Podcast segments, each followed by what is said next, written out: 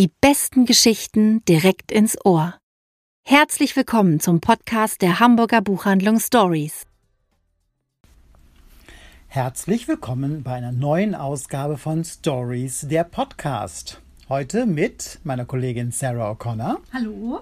Mir, Frank Menden.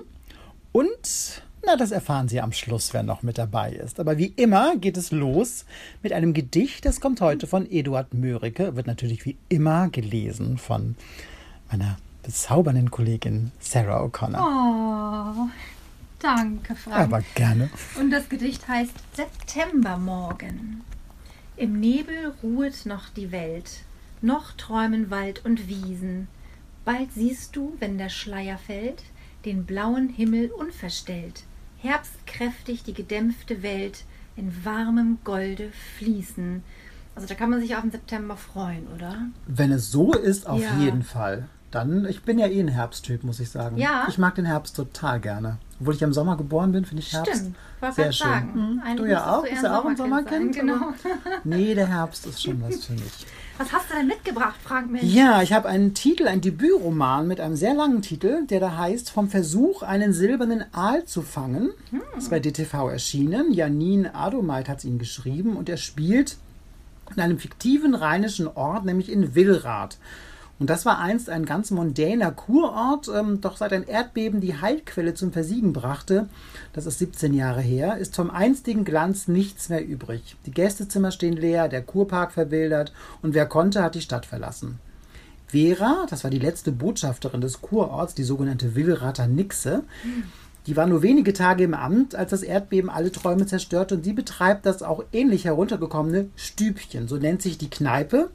Und die ist die letzte Zuflucht für alle Gestrandete und für alle eben, die wie Vera nichts mehr zu verlieren haben, aber leider auch nichts mehr zu gewinnen. Und in der Nähe sind Bauarbeiten für eine neue Bahntrasse und da wird durch eine Explosion ein kleines Rinnsal freigelegt und alle hoffen, dass es die verschollene Heilquelle ist. Und alle schöpfen neuen Lebensmut und hoffen, dass das Glück ihnen dann doch wieder heut sein könnte. Mir hat es wahnsinnig Spaß gemacht. Ich hatte so eine kleine Leseflaute und dann habe ich das gelesen und ich finde, das ist so wunderbare Unterhaltung, was sie da macht. Auf einem ganz guten ähm, Niveau auch. Mit sehr viel Empathie erzählt, mit Humor, sehr frischen Bildern erzählt die Autorin von Abgehängten und ihrem Kampf, ihre Würde nicht zu verlieren und dabei auch Rückgrat zu beweisen. Nicht leicht natürlich, wenn das Leben einem immer einer wieder ordentlich vor den Latz knallt, aber trotzdem, die versuchen, ihre Würde zu halten und eben nicht umzuknicken und zu sagen, wir haben doch noch irgendetwas, wofür es sich zu leben lohnt. Das ist sehr tragikomisch und ich kann das nur uneingeschränkt und nachdrücklich empfehlen, denn die Autorin erzählt von Lebensträumen, vom Scheitern und vom Neubeginn mit wunderbar schrägen Figuren äh, und man beobachtet dabei, wie sie sich selbst aus dem Sumpf ihres Lebens zu befreien versuchen und das macht richtig viel Spaß. Und ich hoffe, dass die Autorin weiterschreiben wird, weil ich finde, es ist wirklich rundum gelungen, dieser Versuch, einen silbernen Aal zu fangen. Und Ja, aber gelingt das denn jetzt? ja, du verkleinst aber nicht, dass ich das jetzt hier verrate. Ne? Nee, stimmt. Soll doch auch gelesen werden. Und ich finde, das Cover ist auch sehr hübsch geworden. Es ist so, so Richtig gesprenkelt, also es ist sehr, sehr hübsch. Kommen Sie vorbei, schauen Sie im Netz, ähm, es lohnt sich sehr. Janine Adomait vom Versuch, einen silbernen Aal zu fangen, erschienen bei DTV. Ich finde, das hat so ein bisschen was mh, so schimmerndes, mosaikartiges, Mhm. wenn man das ein bisschen von weiter weg sich anschaut, das Cover. Ganz schön. Ja, das finde ich auch. Und eigentlich spielt es ja im Rheinland und ich komme ja aus dem Rheinland. Ich hätte jetzt etwas Rheinisch sprechen können, aber das wollte ich Ihnen dann doch nicht zumuten. Schade. Was hast du denn da, Sarah? Hm? also ich habe ähm, ein Buch von Katharina Döbler, was jetzt kürzlich erschienen ist, mit dem Titel Dein ist das Reich. Und da geht es zum einen nach Mittelfranken, und zwar in den Ort Neuendettelsau.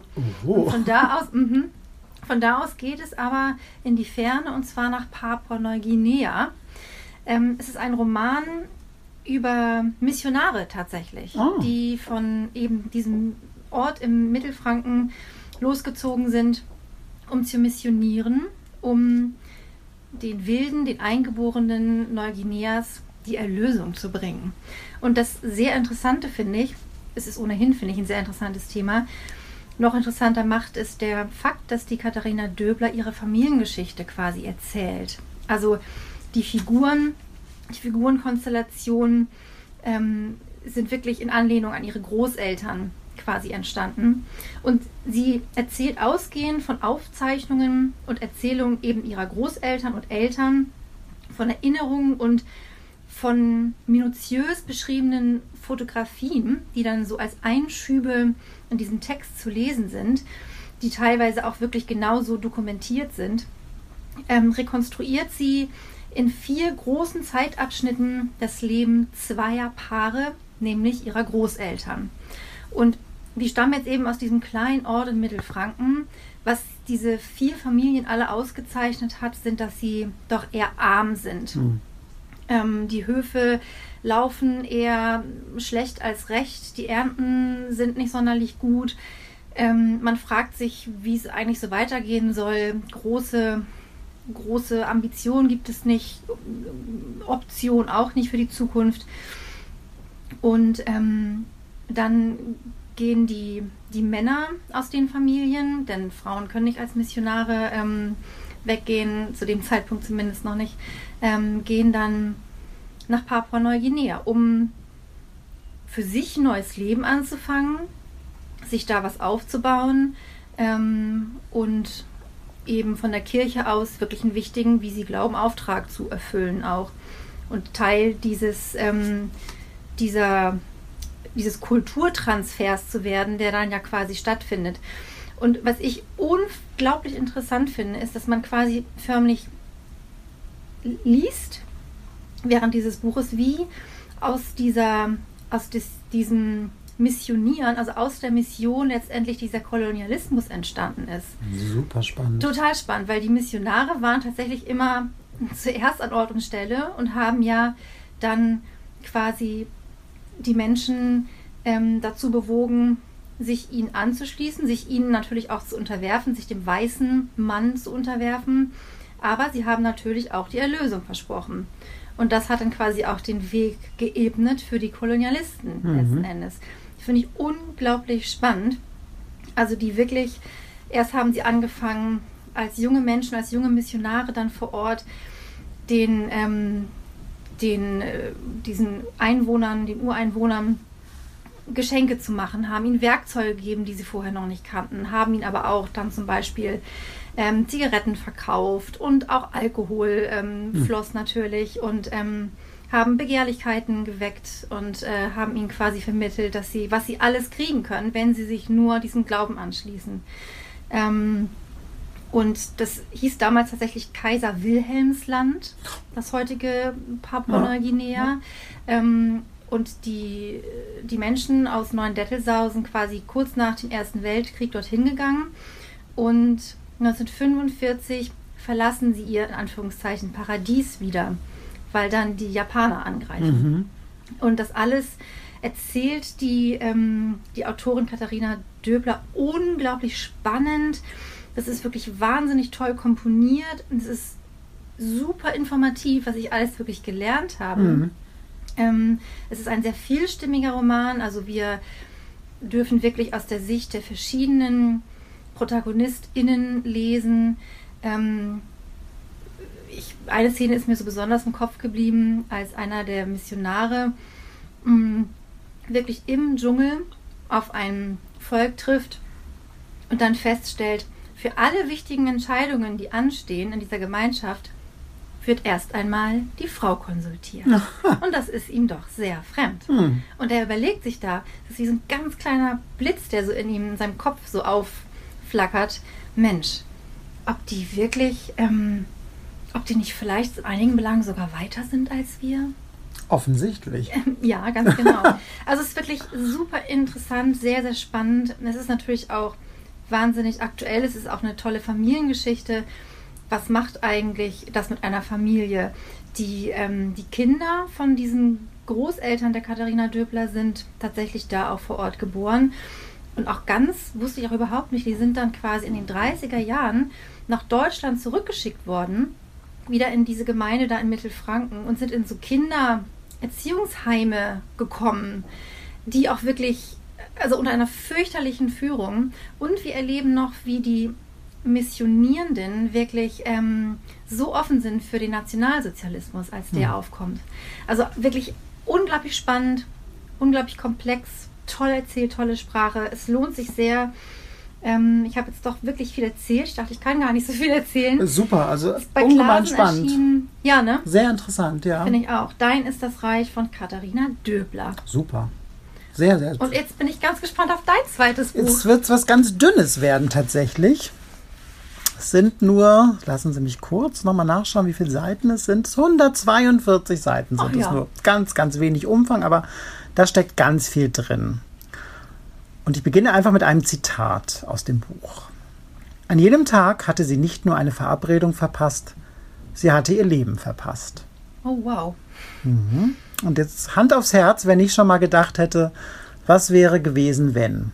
Was wäre gewesen, wenn ich in eine andere Stadt gezogen wäre, einen anderen Job genommen hätte, Immer. einen anderen Mann, einen anderen Mann, eine andere Frau geliebt hätte? Was wäre dann mit meinem Leben passiert? Wäre es anders verlaufen? Mit Sicherheit. Wäre ich glücklicher gewesen oder unglücklicher? Das ist eine ganz, ganz spannende Frage und das, äh, diese Frage verhandelt der Roman Mit uns wäre es anders gewesen von Eliette Abikassi im Arche Verlag erschienen. Und die beiden, um die es geht, das sind Amélie und Vincent und die studieren alle Sorbonne, als sie sich kennenlernen und sie trinken Kaffee zusammen. Daraus wird dann ein gemeinsames Bier, der Nachmittag wird unmerklich zum Abend, die Nacht bricht an und die beiden reden und reden, der magische Funke ist da.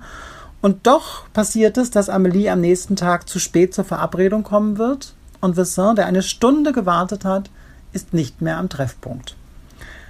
In den nächsten Jahrzehnten laufen sie sich immer wieder über den Weg. Sie vergessen sich nie, schreiben sich auch immer zwischendurch, aber trotzdem scheint nie der richtige Zeitpunkt zu kommen. Sie sind immer wieder anderweitig liiert, denken immer an den anderen, aber leider immer im für den anderen ungünstigsten Moment.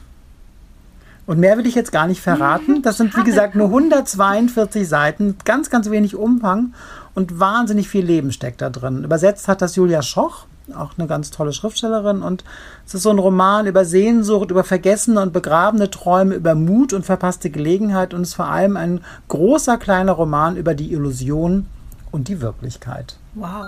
Ganz schönes Buch. Das hört sich nach einer richtigen Perle an. Ja, das ist es auch tatsächlich. Also es ist wirklich ganz schön. Man liest es, äh, so, es erinnert so ein bisschen an die Before Sunrise Filme mit äh, Judy Delpy und Ethan Hawke. Also es ist wirklich ganz toll gemacht und hat wirklich so eine ganz tolle, ähm, ganz tolle Sprache. Auch ist sehr, sehr, ähm, sehr literarisch, muss ich auch sagen. Und trotzdem liest es sich einfach super weg. Also ein großer Tipp von mir.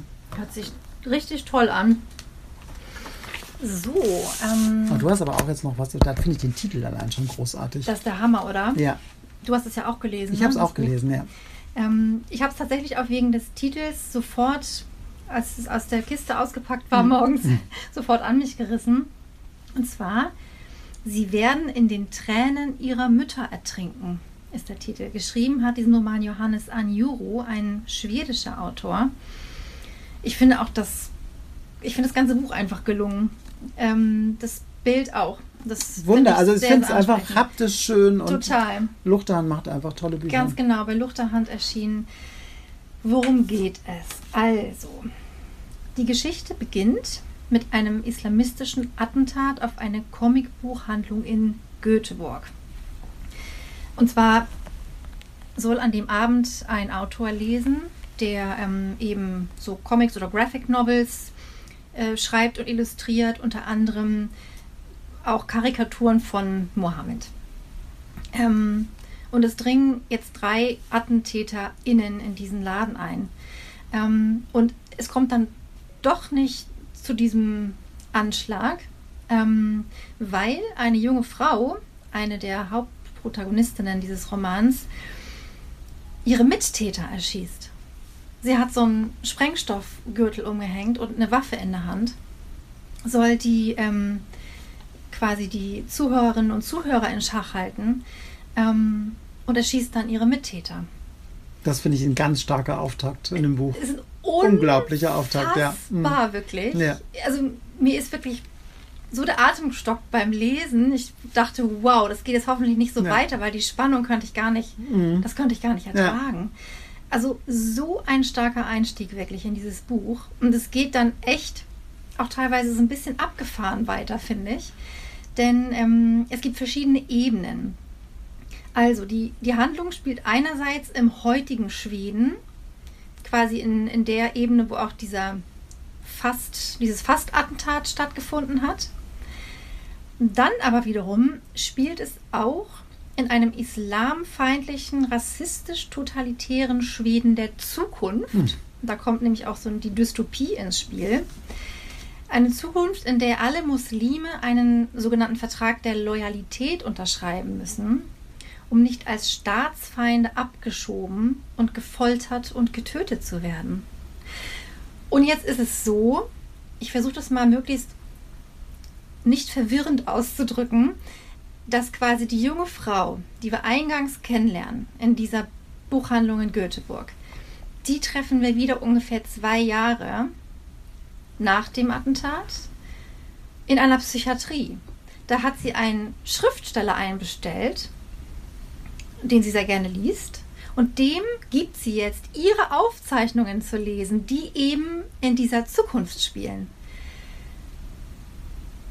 Sie ist der festen Überzeugung, aus genau dieser auch zu kommen, aus der Zukunft.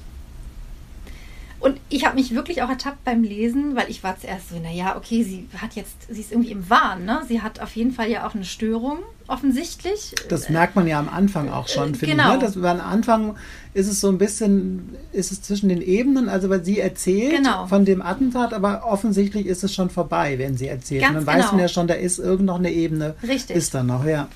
Aber dann habe ich mich beim Lesen auch dieser wirklich auch tollen, ihre Aufzeichnungen, die wirklich so toll zu lesen sind, ähm, quasi ertappt, in Anführungszeichen, wie ich dachte, oder ist sie jetzt doch aus der Zukunft?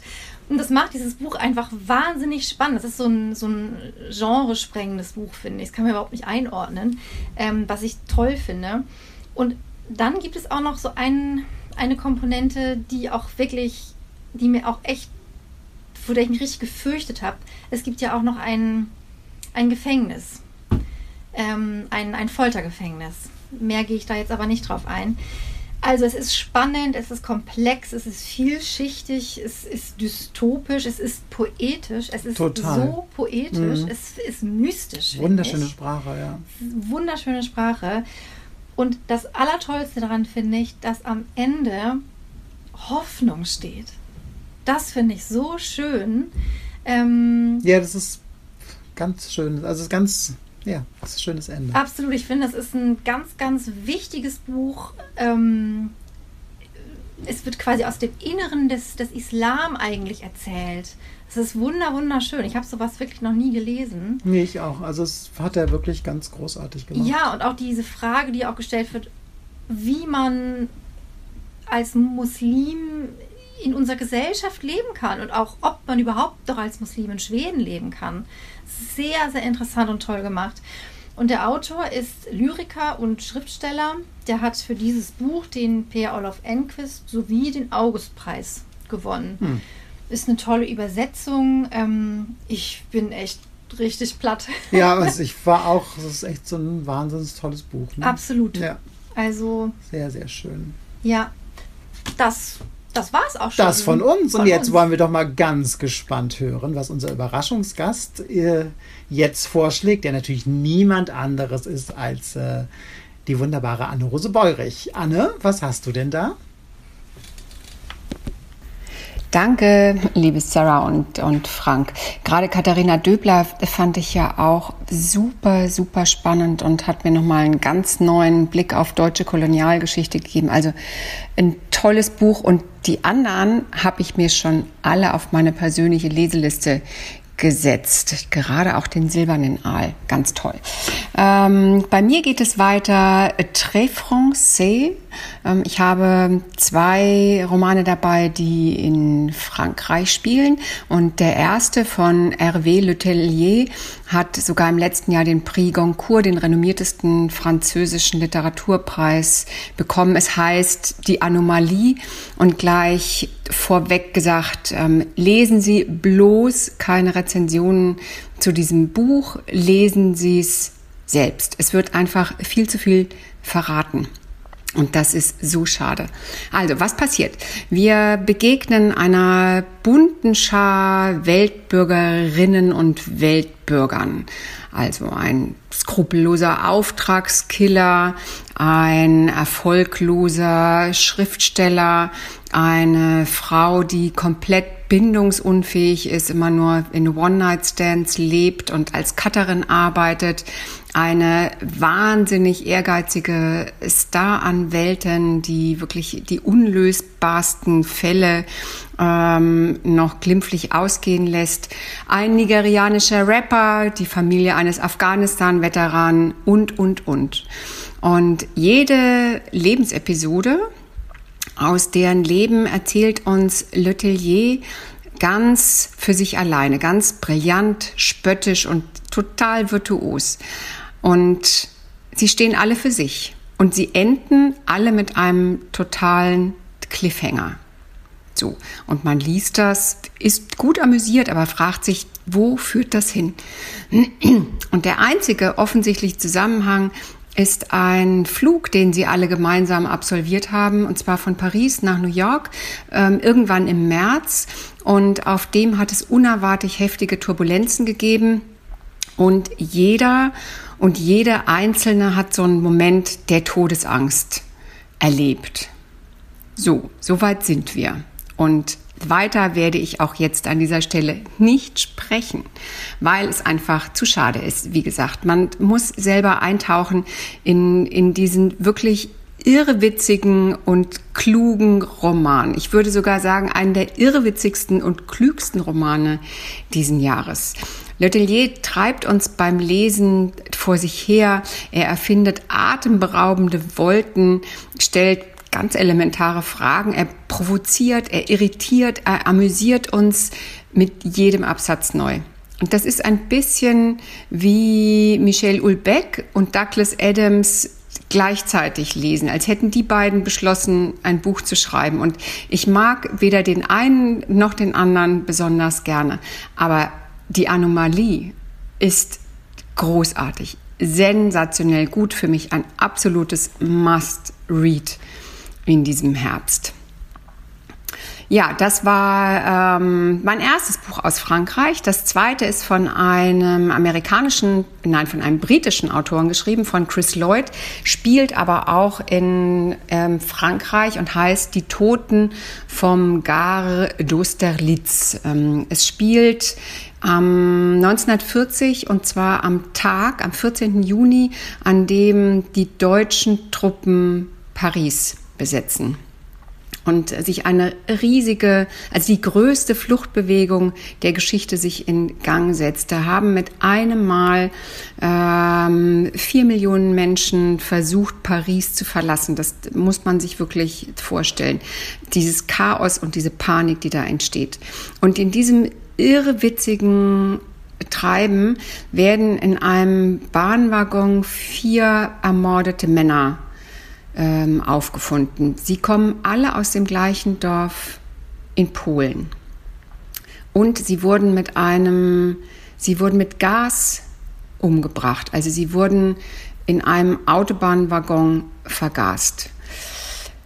Das wiederum ruft bei dem Ermittler Eduard Giral ganz traumatische Erinnerungen an seinen Fronteinsatz während des Ersten Weltkriegs hervorruft. Er ist ganz oft überhaupt nicht in der Lage, seine, seine, den Ermittlungen nachzugehen, weil er immer wieder so ganz schlimme Flashbacks hat, die mit dem, mit dem Senfgas eben zu tun haben, was während des Ersten Weltkriegs eingesetzt wurde.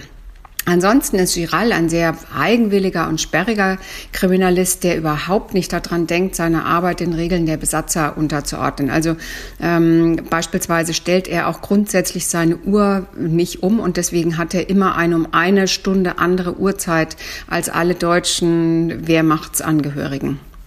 Und er will Gerechtigkeit für diese vier toten polnischen Männer.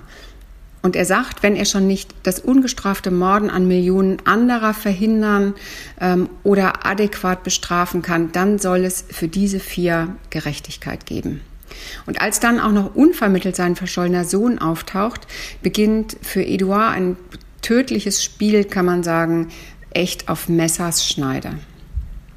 Historische Thriller haben ja wirklich Konjunktur. Es gibt ähm, gut recherchierte, schlecht recherchierte. Ähm, dieser ist einer der gut recherchierten, ist unglaublich spannend, hält sich ganz, ganz eng an die historischen, an die historischen Gegebenheiten, an die Fakten. Und ähm, ja, es muss nicht immer Volker Kutscher sein. Man kann genauso gut in das Paris des Jahres 1940 reisen. Ja, das war's auch schon für heute. Ich ende mit diesem französischen Duo und bedanke mich, dass Sie und ihr uns wieder zugehört haben. Das nächste Mal gibt es Stories, die besten Geschichten direkt ins Ohr. Tatsächlich am 3. Oktober, am Tag der deutschen Einheit. Und wenn wir vielleicht auch nicht ganz einheitliche Bücher dabei haben, das haben wir ja eigentlich nie, so sitzen wir doch wieder vereint in diesem Zwergenbüro und wollen mit Ihnen die schönsten Geschichten teilen. Bis dahin kommen Sie gut durch die Tage. Wir sagen Tschüss.